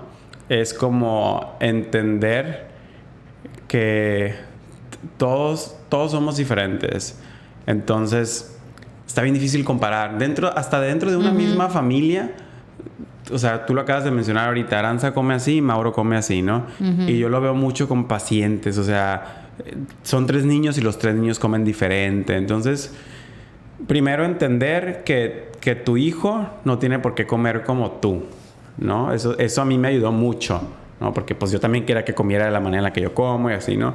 Después, como que su- suavizar el mensaje entre qué es comer saludable y qué no es comer saludable, porque a mí sí se me hace bien importante y creo que es muy fácil cruzar la línea en- entre informar y entre, entre estresar. Sí, o, o meter miedo. Exacto. O sea, yo tengo muchos conocidos y pacientes que crearon traumas alimenticios en sus hijos eh, por según ellos querer educar, ¿no? Entonces, yo creo que en algún momento sentí que iba para allá, ¿eh? De que dije, épale, si sigo así, le voy a causar. Digo, fue en un instante en el que me di cuenta de que dije, esto no.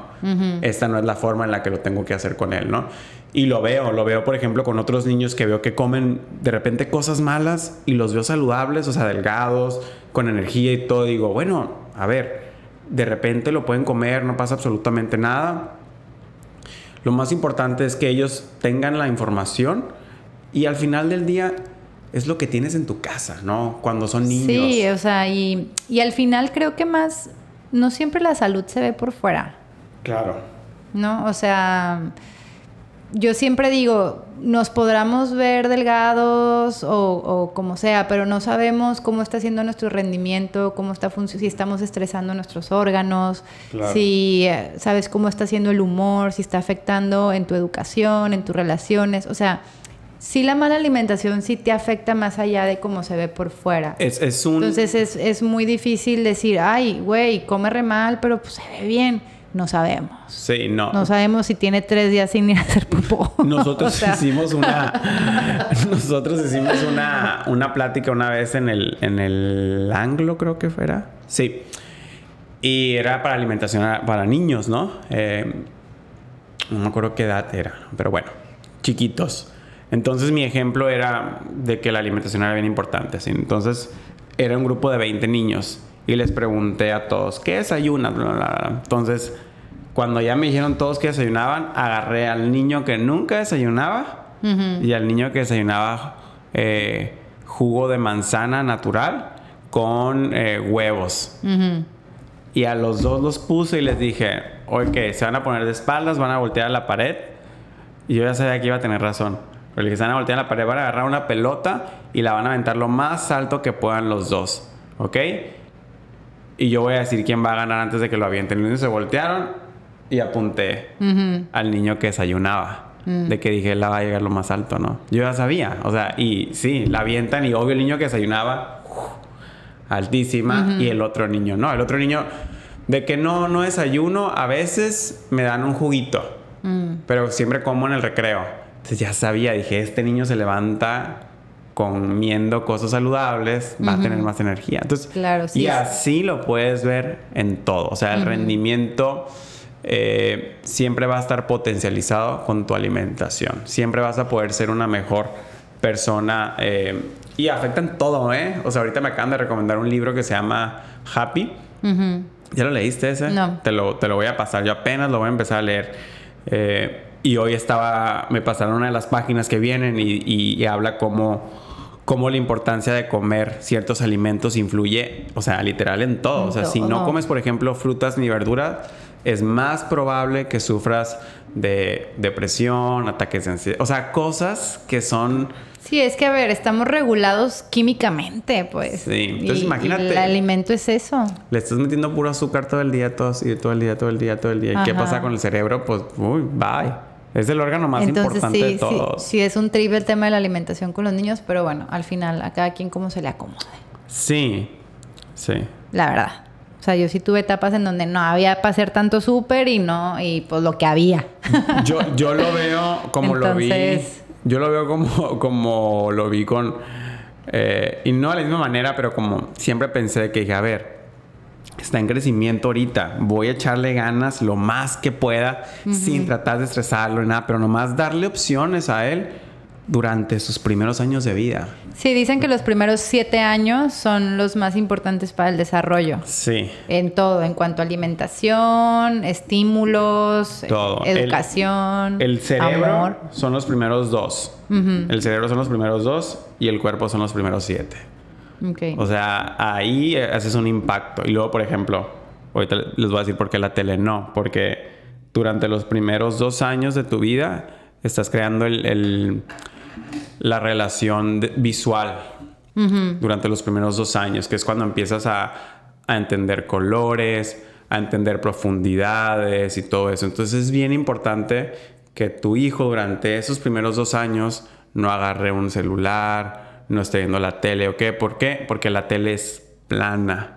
Mm, Entonces él empieza a perder esa perspectiva ok. de profundidad, de distancia. O sea, son cosas que parecen bien tontas, pero como antes no existían, no existían estos problemas. Ahora tenemos que cuidarlas porque ahí es cuando tu hijo va a agarrar eso.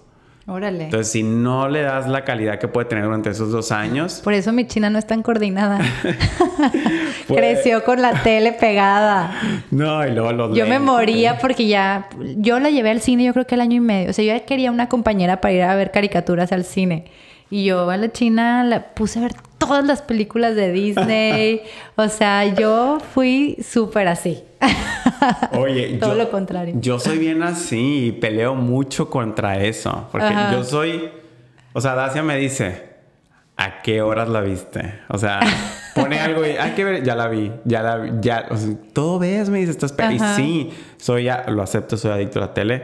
Es, es un problema con el que estoy tratando de. Y por de eso estás con, con Franco. Y no quiero que él sea adicto como Ajá, yo. O sea, a mí sí me cuesta mucho trabajo. Le he, ido- le he bajado mucho, ¿eh? Sí le he bajado un montón.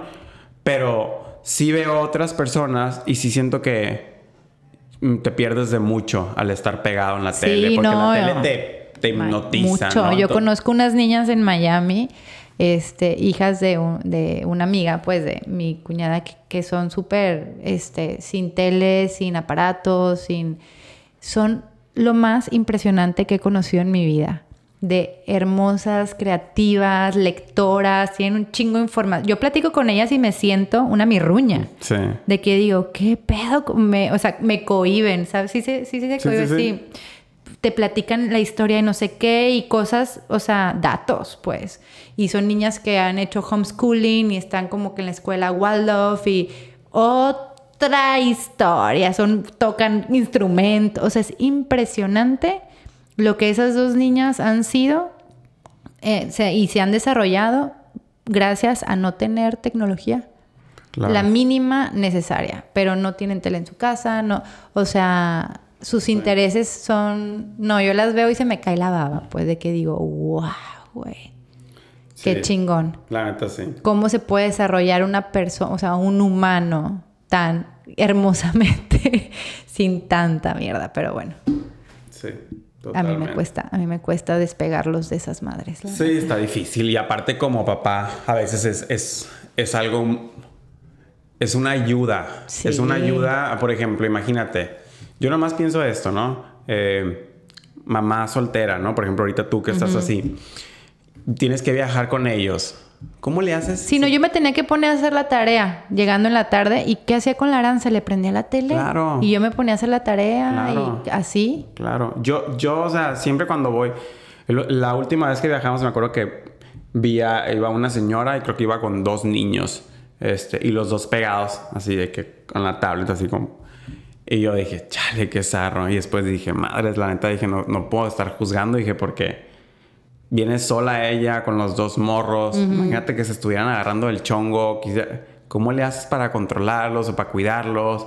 Y, o sea, dije, no. Sí, sí, sí. O sea, sí está muy práctico como, como papás. Digo, si tienes a los dos papás, pues ni modo, chinguenle. Pero si no, pues sí está bien difícil, la neta. O sea, sí, sí es algo muy práctico. Eh, sí.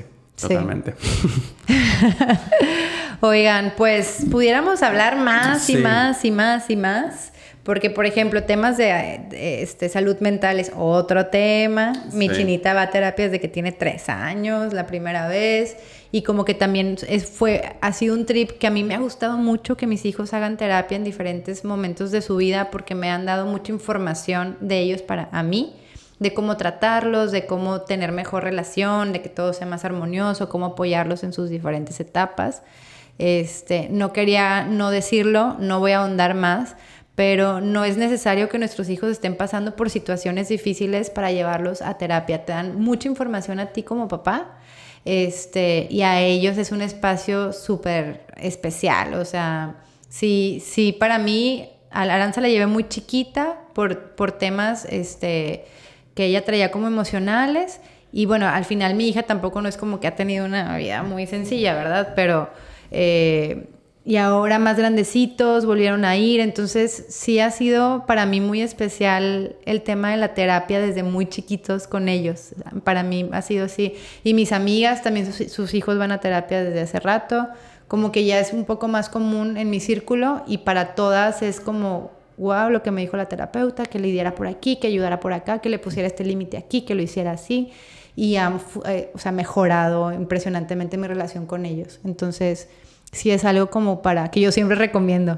Creo que sí, y yo... Y hay papás que se ofenden, a veces que digo, ay, ¿por qué no le das a terapia? Es como, güey, pero pues no exageres. Y yo no, o sea, no es que esté mal, pues no te asustes, está padre, te va a dar información de tu hijo a ti también. Es que es ese tabú que tenemos, eh, principalmente, ¿no? De que la terapia es para locos o, estás mal. O, niños problemáticos. O niños problemáticos. Y sabes que... Yo, por ejemplo, ahorita que yo fui ya a una muy adulta y, y de repente me acuerdo, digo, madres, o sea, yo pude haber ido desde la secundaria. Pero a ver, ponte a pensar, en tu primaria y secundaria, si te, llevaba, si te mandaba a llamar la psicóloga a la escuela. Ah, claro, está loco. Era algo malo. Sí, sí, sí. De que madres, ¿cómo que la psicóloga le mandó a hablar a tu hijo? ¿Sabes? Es, ya no es así, señora. Sí, no, no, ya es algo de. de es, es, es un espacio seguro para, bueno, yo lo siento un espacio seguro para mi vulnerabilidad, donde mi vulnerabilidad puede llegar y puede decir, aquí estoy, ¿quién me va a ayudar? ¿No? ¿Quién me va a recibir? ¿Qué tengo que hacer? Tengo estas dudas. Ajá. Ahora imagínate como niño que apenas estás saliendo a relacionarte. Eh, o sea, no sabes ser amigo, no sabes, vas aprendiendo apenas. Entonces, que desde muy chiquito te estén dando herramientas para ser mejor amigo, para ser mejor hermano, para. O sea, que desde muy chiquito venga tu crecimiento personal, se me hace. Para mí es lo más valioso, sí. No, y es que el... el, que les estoy dando a mis hijos. O sea, la clase de persona que vas a formar en un futuro es impresionante porque muchos de los pedos que seguimos teniendo o problemas fueron porque nunca lo solucionamos de pequeños, ¿no? El otro día le mandé a la hacia un, un, este, una historia en Instagram que sale un chavo de que dice, cuando el papá te dice que controles tus emociones, ¿no? Está el papá diciéndole con la niña de que, de que cuando te pase algo, calmada, no pasa nada, es parte de la vida, son emociones. Y luego el siguiente es, el papá. Y el papá, chingado, no está el programa de televisión. Puto madre, está caliente esto. No sé, o sea, no, todo el día con las emociones al borde, así como que para la niña que estuviera diciéndole, papá, controla tus controla tus emociones. Y así somos. Eh, y, y, a mí me hubiera ayudado un montón. O sea, y aparte, ¿qué, qué más? ¿Qué más cabrón que en esa etapa, o sea, desde niños hasta creo que es la adolescencia, pubertad, que tus emociones no son, o sea, están potencializadas, pues. No, no, son los mismos, son más, las tristezas se sienten más fuerte, los enojos se sienten más fuerte, la felicidad se siente más fuerte. Entonces imagínate poder tener un balance en eso, porque eh, si te fijas las estadísticas de, de suicidio y estas cosas suceden en una etapa más joven. Más joven. Porque es cuando todo se siente más fuerte. Sí, todo se siente demasiado. Y también algo bien importante que yo aprendí es que durante los primeros años y hasta los 21 creo, eh, se está desarrollando tu lóbulo frontal, que es donde está justo la empatía. Entonces los niños no, por sí solos naturalmente no son empáticos. Eh, y, muchas veces somos bien crueles con los niños que les exigimos como que tengan esa empatía con, sus hermanos, con sus compañeros y, y, ellos naturalmente no son empáticos, su lóbulo frontal apenas está desarrollando ese y es justo la parte en donde está en la que te hacen caso o no, que es la madurez, ¿no? Entonces, por eso los niños muchas veces no nos hacen caso porque su cerebro está hecho para eso, ¿no?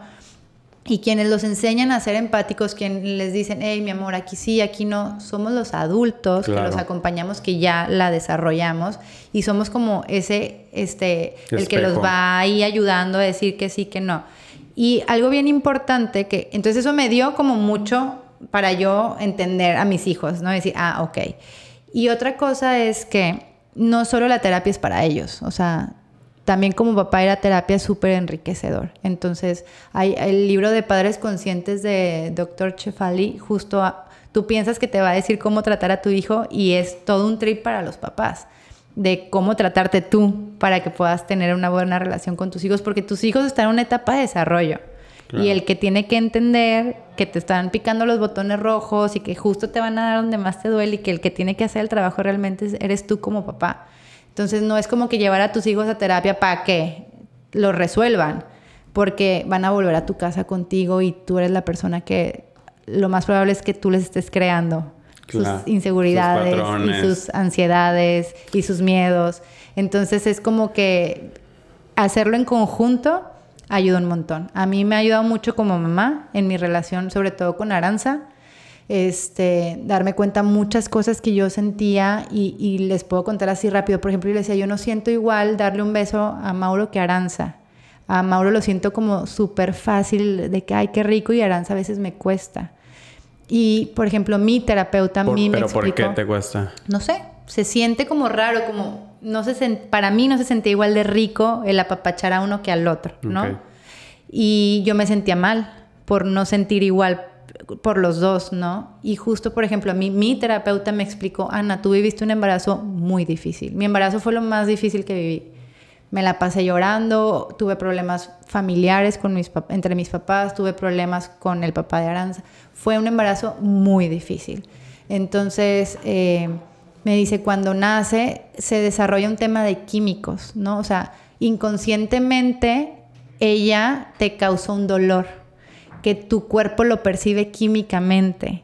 Entonces, lo que, lo que yo tuve que empezar a hacer fue como un trabajo para enseñarle a mi cuerpo que ella no me está haciendo daño. ¿no? Que, y, son cosas que, que, el cuerpo huele y percibe y tú no, pues. Y está guardado en tu, en tu subconsciente. subconsciente. Y obviamente mi manera de ser, aunque yo lo ocultara y fuera igual de cariñosa, pero por dentro yo sentirme incómoda, ella lo siente. Claro. Entonces, fue un trabajo que yo tuve que hacer conscientemente en liberar ese pedo y como transmutarlo y, atravesarlo para que mi cuerpo volviera a sentir un, un lugar rico y seguro con aranza. Y lo tuve que desarrollar, güey. O sea, conscientemente, trabajos puntuales de que la vas a abrazar y le vas a... Y así, y así, y así, hasta que el cuerpo ya relacione que es... Qué cabrón. Ajá. Y obviamente mi relación con Aranza cambió, ¿sabes? O sea, ya nos apapachamos y nos ponemos cucharita y me encanta tenerla trepada y... Pero lo tuve que crear pero me hice consciente primero de que no lo estaba haciendo, ¿sabes? Entonces, eh, Sí, sí, sí, sí. para sí. mí ha sido como súper valioso, pues, porque Sí. ella también llevó su terapia ella solita y Claro. no sé. Me di cuenta de cosas de ella eh, respecto a mí, que al mismo tiempo, como- no sé, bien, bien lindo. Para mí ha sido un regalazo, así esa parte de la terapia en cuanto a mi maternidad. Todos lo necesitamos, la verdad. O sea, ya no es algo de... Es un chequeo y todo el mundo se lo tiene que hacer, la verdad. Y si no te lo haces, tarde o temprano te va a cobrar factura. Y a lo mejor te va a cobrar factura de la manera en la que tú no piensas, ¿no? Que dices, ay, pues no me pasa nada, ¿no? Pero tus relaciones, ¿no? Sí. O, Puedes tener mejores relaciones. Exacto, o tu capacidad, por eso, de empatía, todas esas cosas. O sea, el- siempre es como que ver el, el- el panorama amplio en todo, ¿no? Entonces, a veces cuando estás aquí, estás aquí. Y a mí eso se- siempre, siempre he tenido yo eso a favor mío, que siempre siento que he tenido una forma de ser, de pensar en la otra persona cómo va a responder. Y eso me ha ayudado a hacer nunca ser explosivo ni ese tipo de cosas, porque siempre pienso. Pero así como pienso en esas cosas, hay otras cosas que, en las que no. Sí, ¿no? o, o a veces puedes sobrepensar y ya no decir lo que querías decir por no incomodar o por no sé qué y te quedas, ¿no? Puede también pasarse. Exacto, entonces como que e- eso me ayuda a mí mucho también, como que entender eh, hasta dónde llega tu línea, pero hasta dónde está la, la otra persona, poder entender, respetarla y, y- y darte el valor. Yo siento que por mucho tiempo me solté en muchas cosas eh, por esa misma línea, ¿no? De, de no, no querer confundirla y no querer pasarme de lanza. Pero pues digo, es indispensable, es indispensable. Sí tenemos que ir. Y Oye. pues bueno, ahí seguiremos aprendiendo como todos, ¿no? Nadie nacemos sabiendo cómo ser papás ni mamás y, y este fue un poquito de nuestro trip en lo que llevamos siendo papás. Sí, un poquito de la historia, eh, que como siempre les decimos, pues no es, es más bien la experiencia que les queremos dar, cómo nos fue. Y si alguien se siente identificado, eh, pues qué padre porque están en el mismo camino que nosotros. Sí, y ojalá, pues no sé, les hayan puesto a pensar en sus propias experiencias, tanto como hijos o como papás, si es que ya lo son. Claro. Oigan, pues eh, los dejamos, pero ahí nos mandan mensajitos si tienen algún tema en específico que les gustaría platicar. Sí, tenemos, Les interesa. tenemos ahí ya varios eh, invitados próximos que van a estar bien chilos, temas muy diferentes, que nos da mucha ilusión que vamos a tener. Solamente estamos esperando que regresen de vacaciones para agendarlos. Pero pues nada, agradecerles por, por escucharnos eh, una semana más y pues gracias Sí, por la gracias. plática, amigo. Chicos, síganos ahí en Spotify, podcast, denos las cinco estrellitas. Los queremos, cuídense. Chao. Bye. Thank you.